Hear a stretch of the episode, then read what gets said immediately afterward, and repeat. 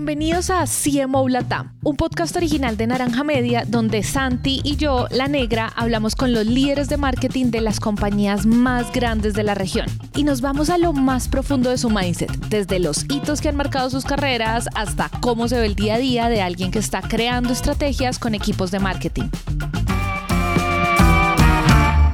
En el episodio de hoy hablamos con Esteban Albarán Marín, o como él mismo se define, un marquetero de pasión, comunicador social de profesión. Pero la verdad es que Esteban ha convertido esa pasión por los temas de marketing en su principal ocupación desde hace varios años ya. Pues desde el 2007, cuando él apenas tenía 17 años y las redes sociales solo eran un tema de conversación novedoso, comenzó a convencer a las marcas acerca del futuro un futuro que para Esteban era claro que estaba en la interacción digital.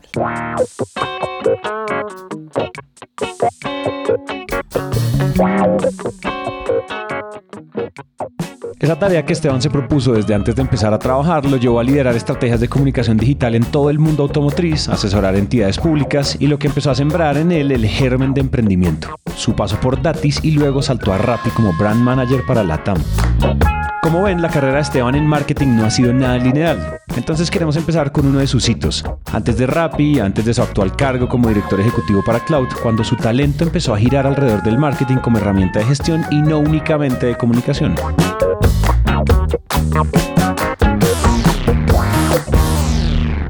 Ahí es donde vuelves Esteban que quiere convencer a los demás de algo nuevo que nadie entiende, ¿no? Sí, sí. entendemos perfectamente. Sí, y entonces, y entonces llega, llega, llega la oportunidad de empezar a trabajar en algo que en, en su momento allá en Datis bautizamos como el PR marketing, ¿no? Cómo cruzabas técnicas de PR, de lo que sabíamos hacer muy bien, para objetivos de marketing en las empresas, eh, que no tienen más, más concepto a profundidad que simplemente cómo pones a hablar a las personas alrededor de, de las campañas y los objetivos de marketing que tienen las marcas, ¿no? Eh, en un inicio el PR se ve muy corporativo, pero en este punto lo, lo, lo, lo, acercamos al máximo a las marcas.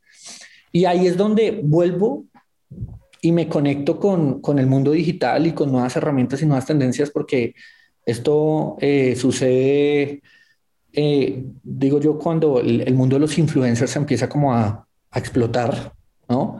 Sí. Y encontramos que un, fórmulas, unas fórmulas muy específicas para construir conversación en las redes sociales, ¿no?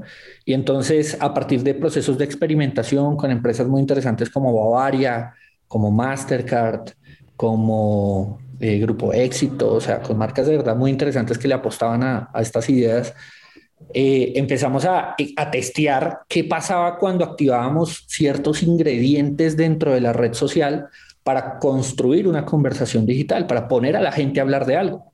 ¿sí? Uh -huh. es, el, es el reto que yo creo que todo el mundo consideraba un poco incógnito y, y nadie sabía de verdad cómo ponerlo a andar. Y, y, de un momento a otro nosotros encontramos la fórmula perfecta y la activábamos y, y activábamos con conversaciones que ponían a todo el país a hablar de algo, ¿me entiendes?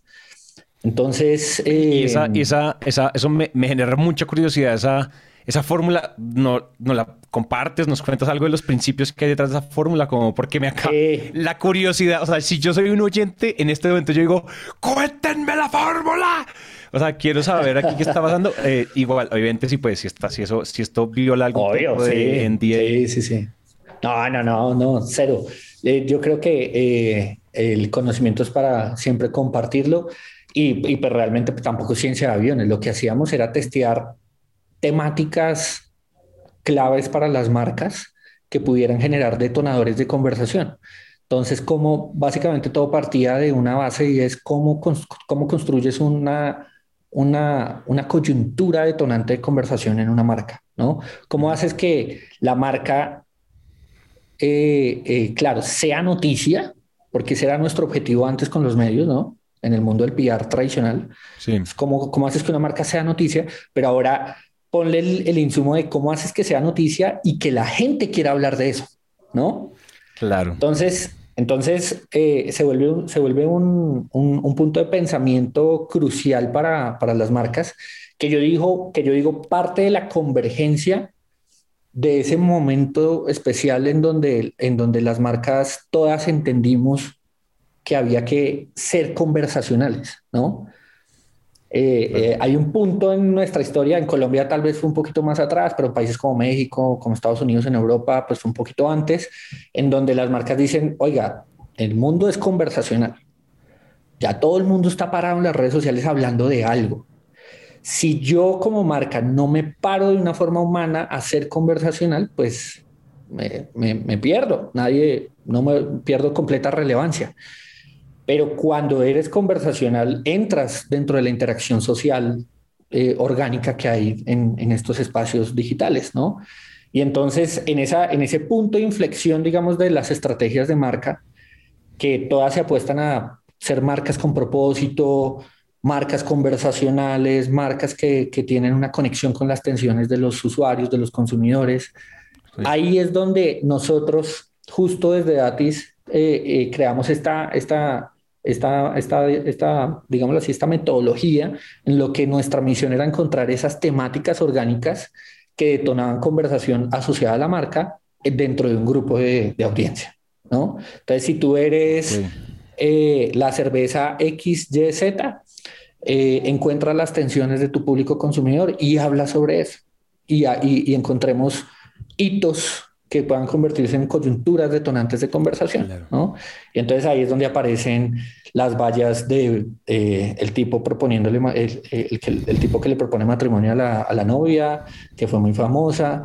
Ahí es donde aparece eh, la valla de, de, una marca de cerveza celebrando la la clasificación de la selección Colombia en Moscú, eh, a horas, a muy poquitas horas de, haber clasificado realmente. Eh, ahí es donde aparecen hitos muy importantes como pues eh, un poquito más reciente se ven casos también de, de, esa industria de las cervezas como el cambio de las chicas águila de un lugar a, a, un nuevo concepto completamente distinto y es cómo convierte la marca precisamente en un factor conversacional. ¿no?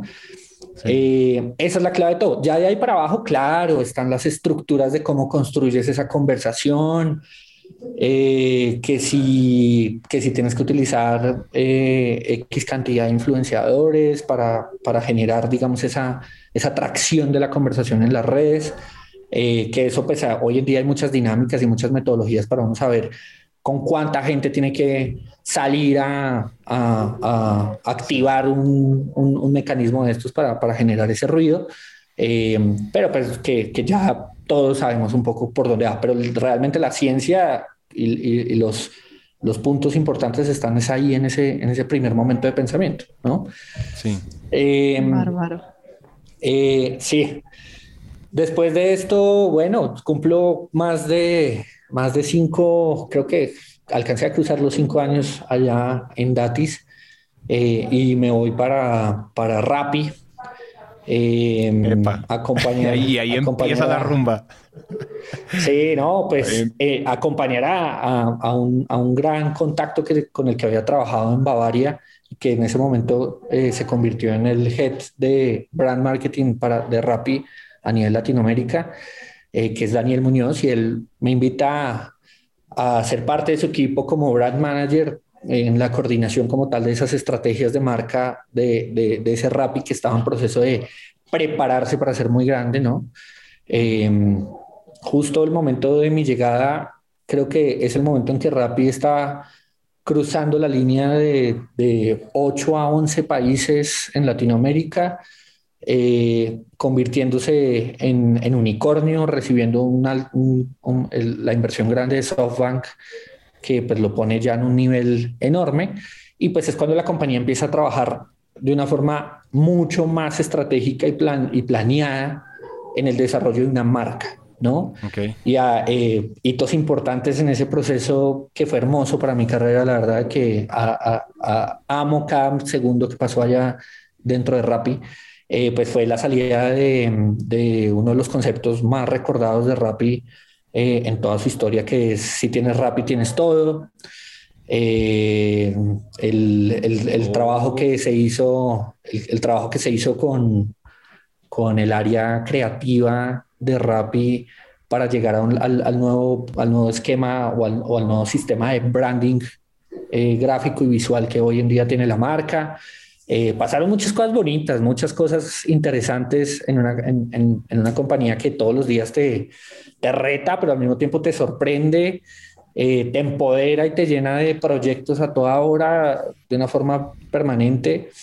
y, y Rappi tuvo, tiene un lugar especial en mi corazón porque eh, más allá de haber llegado a hacer lo que me encanta hacer y, ir a construir conversación con Rappi desde la dirección como tal de la marca, eh, instaló en mí un chip muy especial, que fue el del chip startup, ¿no? Sí.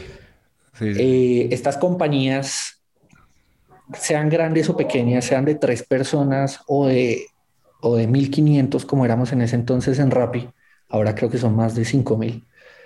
Eh, tienen, tienen un chip muy especial que le instalan a la gente y que no es para todo el mundo, ¿no? Hay mucha gente que va, se lo ponen y reacciona y dice, uy, no, esto no es lo mío, ¿sí? Eh, y ese chip no es más que un espíritu de emprendimiento. Es un espíritu de, de no pensar que hay techo, ¿no? Es un espíritu de, de querer comerse todo, ¿no? O sea, de, no querer ser segundo ni tercero, que tienes que ser el primero y tienes que ser el más teso de, todos, ¿no? Eh, es un espíritu además en el que todas las personas dentro de la compañía tienen proyectos, todas las personas de la compañía son gerentes de proyecto, todas las personas dentro de la compañía eh, eh, lideran de cierta forma algo que va a ser a Rappi más grande en el futuro, ¿no? Eh, y hay un nivel de empoderamiento increíble, increíble. Se están testeando todos los días 10.000 pilotos de algo, ¿no? Eh, entonces hay un proceso de innovación que lo sorprende a uno. A mí me, a mí me, a mí me impresionaba que uno montaba un plan de tres meses y al siguiente mes eh, ese plan ya no servía para nada porque lo que no hayas hecho en el mes anterior ya, ya, ya es un rap completamente distinto. ¿Sí? Sí, sí. En cuestión de 30 días ya tienes una compañía completamente distinta andando. Entonces, entonces todo era, era demasiado inmediato y, y e inclusive, digamos, para nosotros desde el, desde el área de marketing y de marca, eh, pues era, era, muy, era muy bonito porque lo que tenías que hacer era ideas para ejecutar ya y si funciona, se quedan. Si no, chao, ¿no? Un proceso de testeo permanente, permanente. Y cuando tienes una, un, sistema y una estructura tan grande, digamos, como la de, como la de Rappi, en donde tienes 10, eh, cientos de canales eh, instalados en, cada uno de los países, tienes demasiados puntos de contacto con el usuario durante todo su journey, eh, tienes además demasiados objetivos con el usuario en, por cada etapa que está cumpliendo dentro del journey y hay muchos equipos, esta era la gran complejidad, hay muchos equipos trabajando en cada uno de sus objetivos. Ser tú esa persona que tiene que darle una, una línea a la marca y ser parte de ese equipo que tiene que darle una estructura operacional a todo ese esfuerzo de comunicación que hace la marca hacia, hacia el exterior es una vaina impresionante. Por fortuna, pues traíamos a, estábamos liderados por una persona muy valiosa ahí que es Daniel Muñoz, que es el, el creó Draftline, que hoy es Ah, bueno, Lloyd Driveline, ¿no? Eh, de, de, Bavaria, o sea, tiene mucha experiencia creando agencias internas dentro de las compañías y justo lo que Rappi necesitaba era un servicio interno de, que prácticamente atiende a, a, a 15 clientes, porque cada país era un cliente distinto, eh, y que entrega en cantidades industriales piezas, adaptaciones, conceptos y un montón de cosas, ¿no? Entonces creo que todo el conocimiento que, todo el conocimiento que, que se recogió de allá fue espectacular porque hace ver que lo que uno consideraba imposible no era un imposible y te quita todos los paradigmas que te hagan pensar que tienes un techo para hacer algo, ¿no? Siempre sabes que hay una forma de solucionar cualquier cosa, ¿no? Es, es, es muy valioso. Yo iba a solo hacer un comentario de Rappi. No, que, que, nosotros en este momento estamos contando como la historia jamás contada de Rappi, como desde sus primeros eh, empleados, founders y demás. Y, y, efectivamente eso es, es, una mentalidad que se llevan desde brand managers como ustedes, ingenieros, practicantes, vendedor, todo. O sea, el chip de Rappi Maker, ¿no? Como, de, como le llaman ellos allá. Eh, ese, ese, chip de Rappi Maker o de Rappi Way, ¿no? Como ese, ese efecto que generan las personas que los que sí le compran el chip. Los que no compran el chip es como, ¿sabes? Que esa vaina ya me desgasté, me salió un tumor en el cerebro, me voy de aquí, pero otros sí se quedan y le dan duro hasta el final. Es muy interesante porque eso no, eso no, no discrimina carreras, ni discrimina áreas, ni discrimina... Esto es un chip que le pegan a todos y creo que un chip de esos en marketing es medio un superpoder. O sea, cuando uno sale, o sea, quedas, o sea, tú te fuiste allá con una mutación genética positiva, medio X-Men, para salir a hacer lo que siguió después en tu carrera. Entonces me parece súper cool y nos hemos lo hemos visto muy de cerca porque pues hemos contado esta historia. Entonces nos sentamos y esto es básicamente terapias de dos horas con, con, con, los, con Bilbao, con, con todo el mundo, con Villamarín. Entonces, bueno, esto ha sido todo un... Todo claro. Negris, ah, dale. Yo, yo, te quería preguntar con eso. Mira que tu experiencia, o sea, en lo que podemos ver de tu experiencia se ve muy en el branding, ¿no? En, en, en esa, en, en, construir esa marca.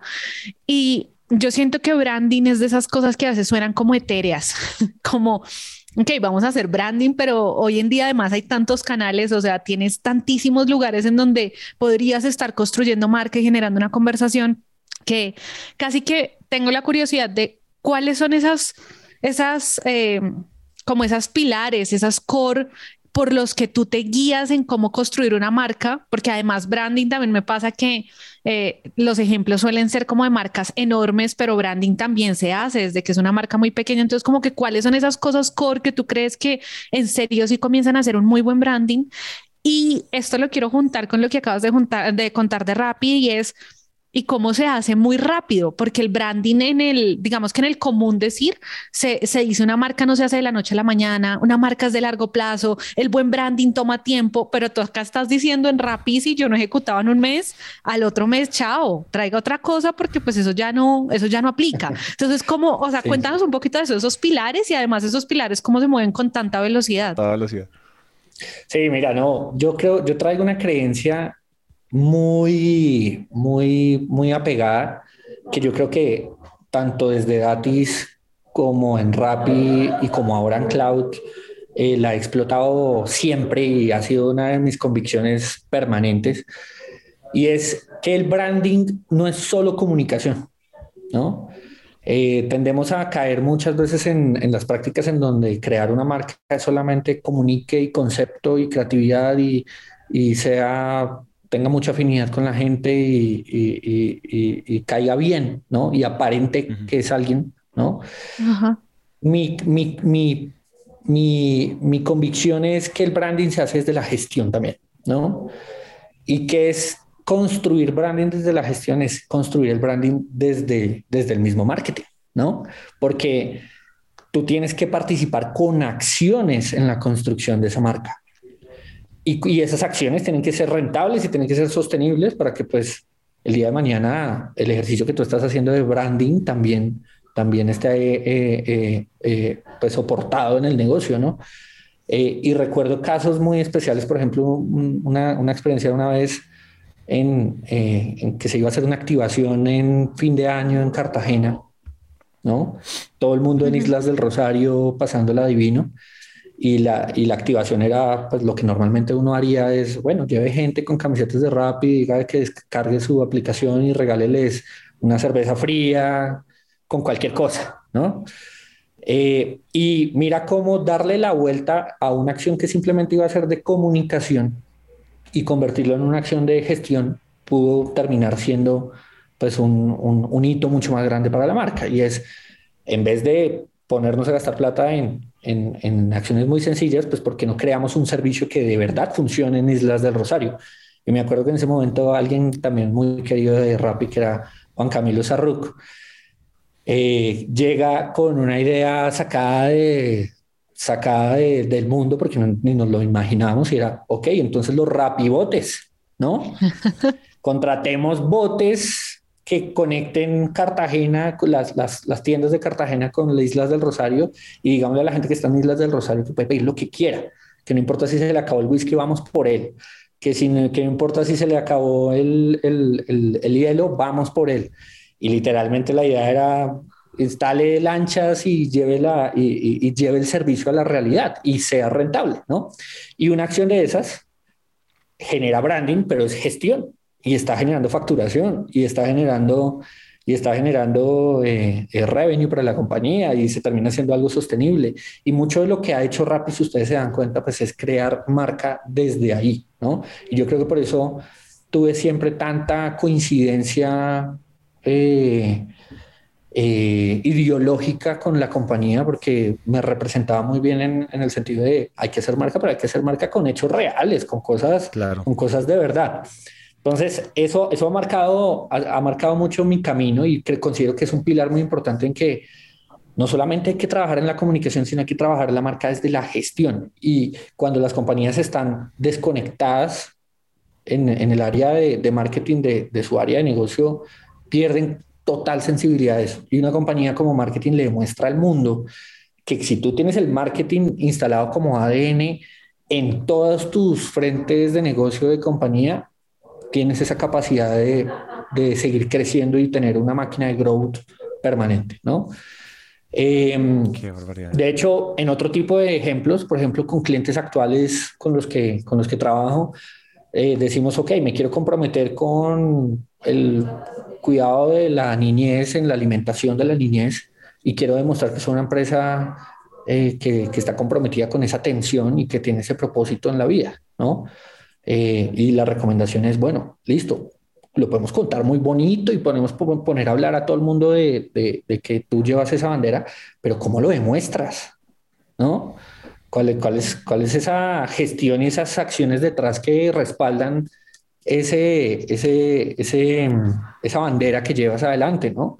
Eh, y entonces ahí es donde salen los, las ideas detonantes de conversación, ¿no? Porque uno dice, ok, entonces vamos a construir un, un programa para, para, atender a la alimentación o, o crear conciencia de la alimentación en la niñez. Vamos a eh, irnos a, a, trabajar con esas comunidades vulnerables que, que pueden estar en distintas poblaciones y, y que están viviendo mayormente la problemática.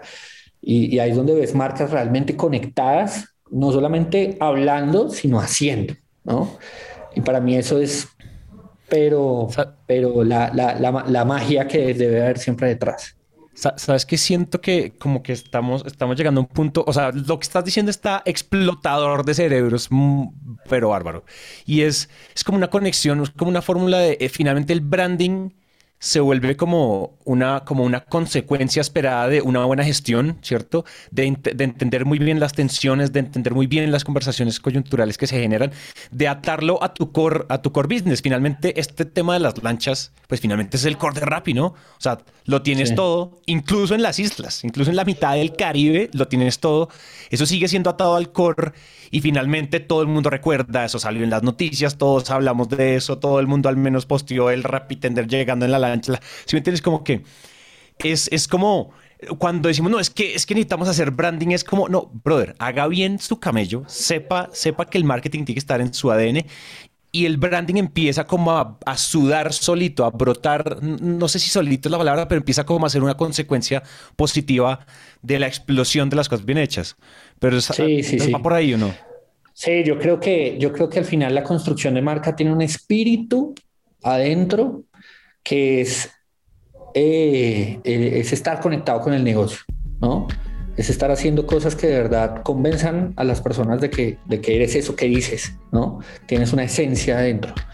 Eh, ya cómo haces que esa esencia sea notada, a mi juicio, es la parte fácil. Ah, vaya y monte un plan de medios, vaya y vaya y meta el billete a que, a que la gente se dé cuenta de lo que estás haciendo. Pero es muy complejo cuando estás en una compañía que tiene mucho billete y está tratando de, de, de emanar un mensaje, pero al final no hay convencimiento y no hay esencia. Claro. Y la gente dice, ok, sí, pero, pero no me, o sea, no, no me conecta, ¿no? Eh, y la verdad es que tampoco hay que, hay que volverse todo responsable socialmente y para que, para, para que tengas esencia. No, o sea, miren el caso de las lanchas. Las lanchas eran demostrar que queríamos ser, demostrar que todo lo tenías con Rappi, ¿no? Eh, eh, con una acción muy sencilla que, que no, no es una responsabilidad social empresarial ni nada por el estilo, como mucha gente tiende a pensar, pero pues estás mostrando con gestión lo que tú estás tratando de comunicar en tus reason to believe, ¿no? Es como en tu RTV. Eh, y ahí es donde, donde las marcas de verdad cogen mucha consistencia. Eh, donde no quedan difuminadas simplemente en un mensaje o, donde crean esa recordación hacia el futuro eh, que, que, sin importar si un día dejas de invertir, igual la gente te va a tener en, la cabeza, ¿no? Claro. Entonces, entonces eso para mí es, es importantísimo. Y, para terminar de contestar un poquito la pregunta de Daniela sobre los pilares, creo que justo ahí acabo de tocar otro punto muy importante, consistencia. Para mí es, un, es una mezcla de coherencia con consistencia. La coherencia en que lo que haces y lo que dices tiene que estar completamente conectado y si no haces lo suficiente, deberíamos estar pensando en qué más hacemos para construir en ese propósito. Eh, y la consistencia en el sentido de nunca hay que parar. Si ustedes se dan cuenta, las compañías que tienen marcas muy fuertes son consistentes permanentemente en sus acciones, construyendo ese significado que tienen detrás.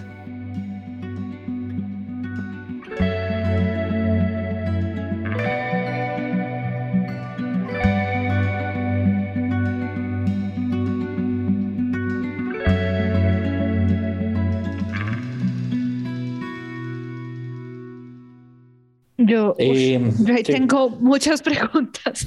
Creo que no nos va a alcanzar el tiempo, pero igual te las quiero hacer.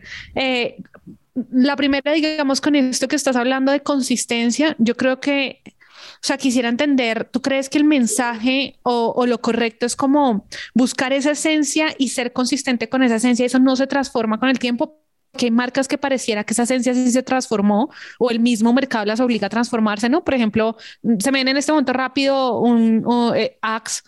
Creo que es una marca que la comunicación hoy de Axe no puede ser lo que comenzó siendo porque ya la sociedad, digamos que lo, lo rechaza. Pero digamos, eh, ¿en qué, ¿a qué te refieres con esa consistencia? Y eso también me hace pensar en marcas, por ejemplo, como Matelsa, que tiene unas redes sociales increíbles y que todo el mundo interactúa y todo, pero como que yo digo, la gente interactúa, pero no necesariamente con el core de su negocio, ¿no? Eh, ¿Y qué opinas, digamos, de eso? Porque ahora también a veces, no sé, tengo la sensación de que pues hay marcas que son muy cool y a veces yo las sigo, las amo y nunca les he comprado un peso, pero las sigo por otras razones. ¿Y, eso qué, qué tipo de branding es? ¿Bien, mal? ¿O qué se puede aprender de eso? No, mira, la consistencia, como la primera, por, arrancando por la primera inquietud, eh, yo la veo como un ejercicio corto plazo que lo que tiene que dar es, eh, eh, es, es, es, como esa sensación de que tú eres un actor comprometido con esa bandera que llevas, ¿no? Tú no puedes ser un actor comprometido con la bandera de acabar con la, el hambre en el mundo si todos los días no estás trabajando por eso, ¿cierto? Eh, y, de la misma forma como las personas, tú quieres ser un líder en el marketing, seguramente todos los días tienes que demostrarlo. No, no sirve que hoy hagas un gran totazo y dentro de dos años aparezcas y hagas otro gran totazo porque la gente hasta, hasta se le olvida qué hiciste en el pasado. ¿sí? Eh, de la misma forma funcionan las compañías. Tú tienes que demostrarlo todos los días y desde todas tus dimensiones de negocio. Eh, de hecho, desde todos tus frentes de, de contacto con el exterior. ¿no? Eh, hay gente que, hay empresas que se les olvida la, esencia de marca que están transmitiendo cuando están después trabajando con un proveedor, ¿no? Entonces, eh, hablan de la felicidad y el bienestar y de todo, y después con un proveedor estás tratando, estás, estás haciéndole un ejercicio completamente en contra, ¿no? Eh, hay, que, hay que exhalarlo por todo lado. Por eso digo yo, el área marketing y branding en, tiene que, tiene que ser un, área como, como, como que se mete transversalmente a todos los escenarios de las compañías. Em, ya en términos de, digamos, de, de, las definiciones un poco de, cómo las marcas eh, eh, construyen sus plataformas de comunicación, creo que hay ejercicios muy sanos. Mira, por ejemplo, Red Bull, ¿no? Eh, Red Bull no necesariamente está hablando de bebida energizante todos los días, ni, ni, ni, mucho menos necesita demostrar que todos los deportistas toman bebida energizante, pero se apropió de plataformas como el deporte extremo, se apropió de plataformas como eh, eh, una que me encanta, soy fan de, de, de, esa estrategia, eh, que es el, el, rap, ¿no? En el mundo y construyó la plataforma de las batallas de gallos y se convirtió en el escenario más importante del rap en el mundo. Em, y yo digo, ok, y eso, eso podría ser uno de esos casos que tú dices, Dani, como esto que tiene que ver con el producto que, termina vendiendo, ¿no? Porque es que si uno le pone, si uno le pone ácido, pues un deportista que tome Red Bull todo el día, sí, sí. Eh, no, no, lo creo, ¿sí? Eh, o, o, o, que el rapero tome Red Bull porque lo pone a hablar mucho más y porque lo hace más elocuente, no lo creo. Esa gente pues es un talento que simplemente ya trae adentro. Pero, pero mira cómo obviamente la esencia de la marca sí se está comunicando, ¿no? Eh, esa esencia de no del producto como tal, sino de las alas, de liberar todo tu potencial, de ser alguien extraordinario, y el significado de la marca sí está muy conectado ahí, ¿no?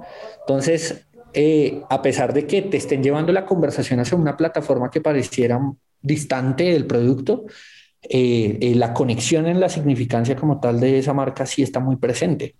Y ahí es donde uno ve ejercicios realmente muy sanos, muy sanos, en donde la plataforma está un poco más abierta, está más desconectada, pero el, ejercicio de posicionamiento está perfectamente bien planteado.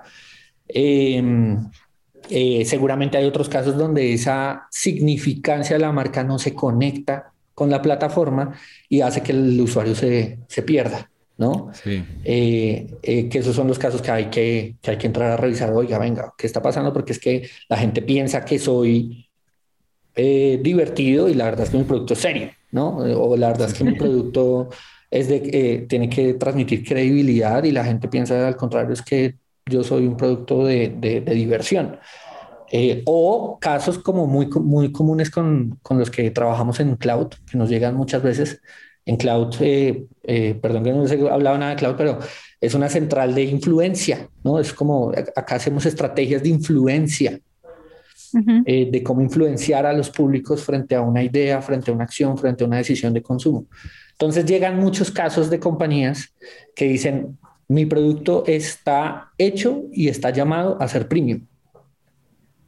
Pero curiosamente la gente nunca lo percibió así, ¿no? Y nunca lo sintió premium y lo volvió un producto main y lo ve costoso y entonces crea una brecha entre percepción y realidad de lo que es el producto que ataca los resultados de ventas y se convierte en un problema de negocio desde el branding. ¿no? O sea, si ustedes creían que el branding no puede ser un problema y también una gran solución, ese es el mejor caso, ¿no? Un producto que está llamado a, ser, a, ser, a, tener un alto poder adquisitivo porque está llamado a, ser, a tener atributos premium. Cuando la gente no lo considera premium y lo ve caro, eso es un problema de negocio desde el branding, que, que se puede ser solucionado desde el branding. Entonces, eh, llegan muchos casos de esos en donde, en donde justamente hay brechas entre lo que el usuario está percibiendo y lo que la marca está tratando de, de exhalar hacia, hacia su exterior. Eh, y se convierten en esos ejemplos muy prácticos, Daniela, de lo que tú estás diciendo, de ese fenómeno en donde tú estás tratando de conectar de una manera y el producto se está percibiendo de otra y el usuario está desconectado en la mitad, ¿no? Y hay que entrar a, justamente a entrar a, a, revisar cómo vuelves y construyes ese puente y empiezas a construirlo, ¿no?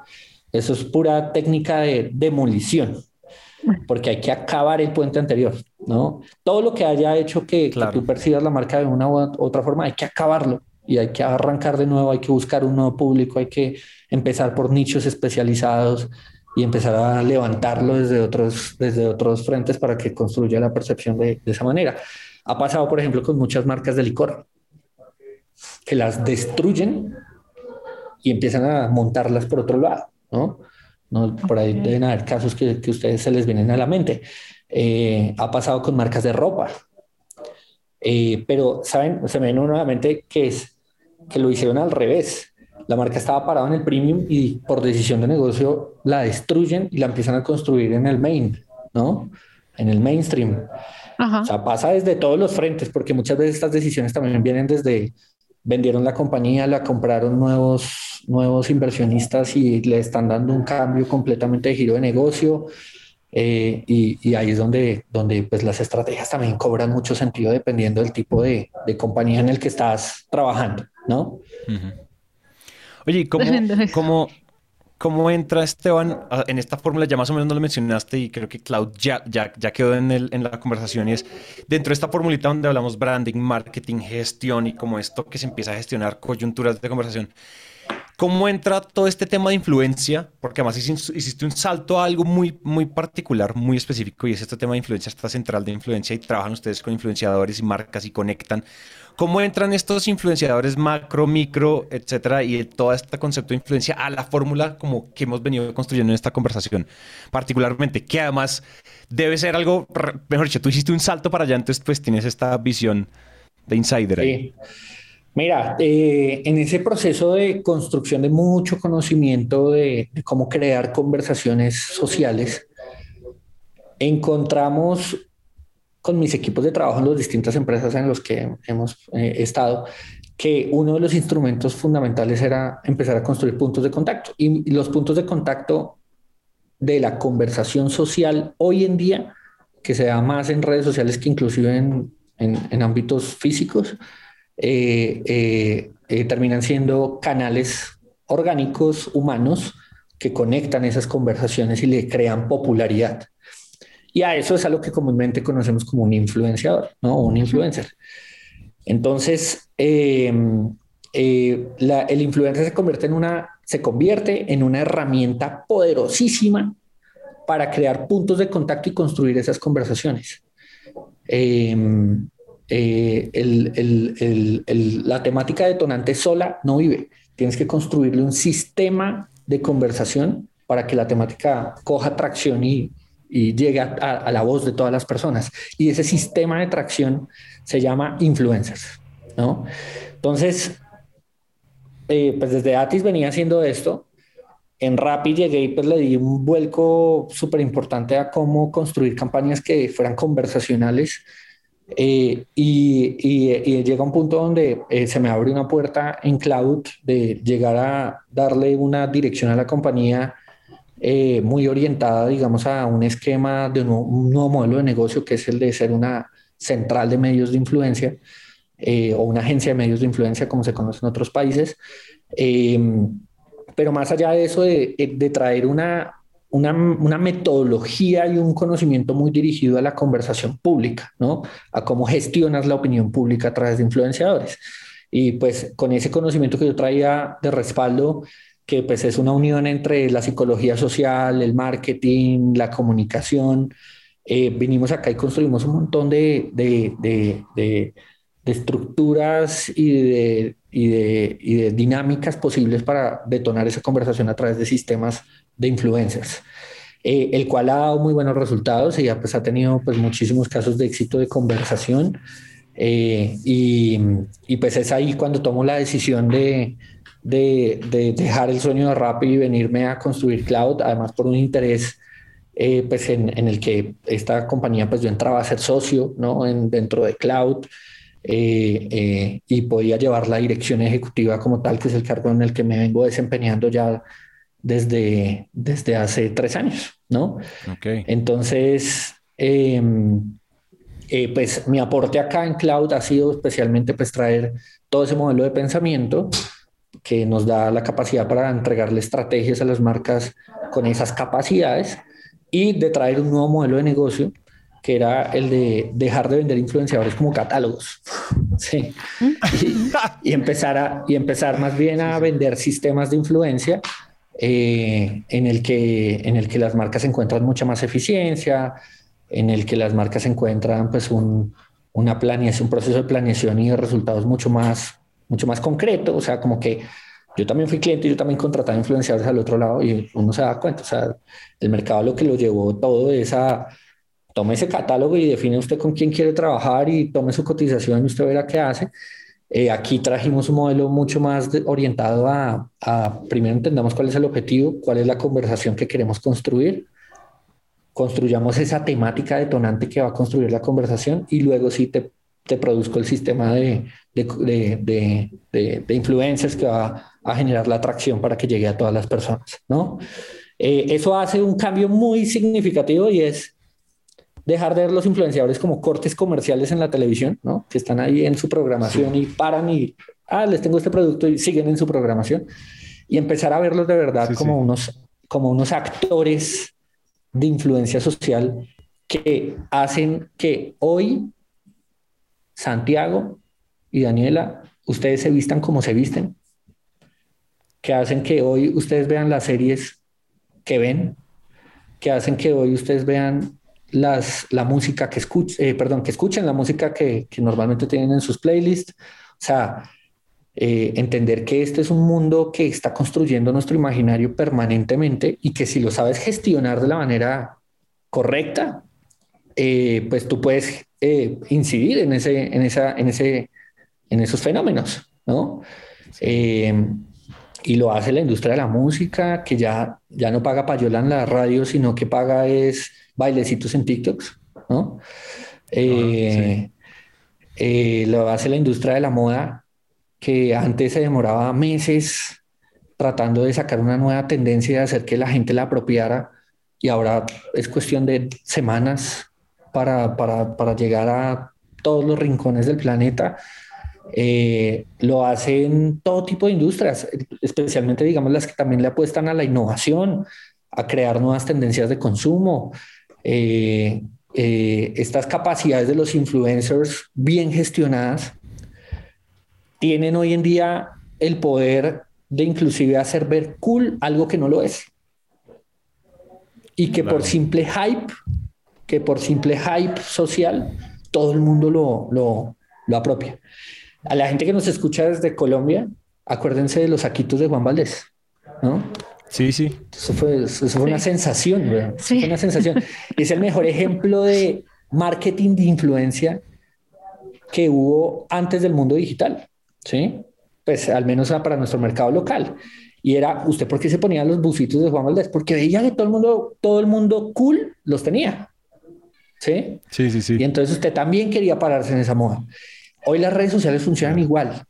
Las redes sociales funcionan igual. Si el día de mañana Santiago empieza a ver que las gafas ya, las rojas ya no están tan de moda y entonces ahora son las amarillas y, y le coloco distintos estímulos en distintos niveles de cercanía y distintos niveles de relevancia para él con las gafas amarillas, con gente que, que él considera son puntos de referencia para su instinto social, ¿sí? El, el día de mañana en algún momento va a empezar a buscar las gafas amarillas. Para los que no saben de qué estoy hablando, pues es que Santiago en este momento tiene unas gafas rojas. Pero, sí. Eh, pero a eso es a lo que me refiero, ¿no? Que eh, de verdad las industrias tienen en su poder un canal muy poderoso que a mi juicio todavía no lo han sabido explotar bien. ¿sí? Eh, y justamente, digamos, eso es lo que, lo, que, lo que tenemos aquí como misión en Cloud, eh, de acompañar a las marcas en entender muy bien ese, ese escenario y, y, de, y, de, saber potencializarlo, digamos, de la mejor manera. Qué barbaridad. O sea, creo que eso del catálogo a la estrategia de influencia, como tú no lo acabas de escribir, me hace pensar demasiadas cosas. O sea, siento que voy a necesitar como cuando paremos, tomarme un cafecito y como ir a meditarle un ratico porque Creo que no hay nada más cierto. De hecho, la verdad, sinceramente, sí, con Santi creo que pensamos que era más como tipo un catálogo. Hemos visto varias empresas así que tienen como el catálogo y bueno, te lo segmentan, pero, pero esto está impresionante. en serio, está impresionante. Y lo más lindo es que se da de forma natural. Miren, miren el caso de la serie esta de la coreana que se volvió súper popular, se me acaba de escapar el nombre. Sí, los juegos, ¿cómo era? Sí, Sí, esa, o sea, miren cómo de una forma súper natural se viralizó, ¿sí? Eh, la otra vez hablaba con alguien de Netflix y yo le dije, venga, diga la verdad, o sea, ustedes montaron todo ese sistema de influencia detrás y dijo, no, no, no, o sea, realmente, realmente es una tendencia que, que se viraliza y se populariza y la gente en el voz a voz lo convierte en el producto más exitoso en cuestión de semanas. Entonces, el mundo de la influencia no es más que ver cómo actúa la interacción digital social del ser humano en su naturalidad e intentar replicarla para, para, el, para el beneficio de una marca o para el beneficio de una compañía. eh, si tú estás haciendo algo que, que, no corresponde a esa naturalidad y a ese comportamiento orgánico de la gente, ya, ya arrancaste mal. ¿Sí? Sí. Eh, entonces, entonces ahí es donde está todo el secreto y, y pues a eso es a lo que estamos apostados en este momento, tratando de construir casos de éxito muy grandes por toda Latinoamérica. Hoy estamos en 12 países de Latinoamérica, tenemos cuatro oficinas por todo, por toda Latinoamérica. Y, bueno, ojalá ya con ganas de empezar a presentar casos en, en, en los grandes premios de la publicidad y del marketing para, para darle visibilidad a, a, este nuevo medio que, que, que desde nuestra convicción es el medio más poderoso, el medio de la voz de la misma gente.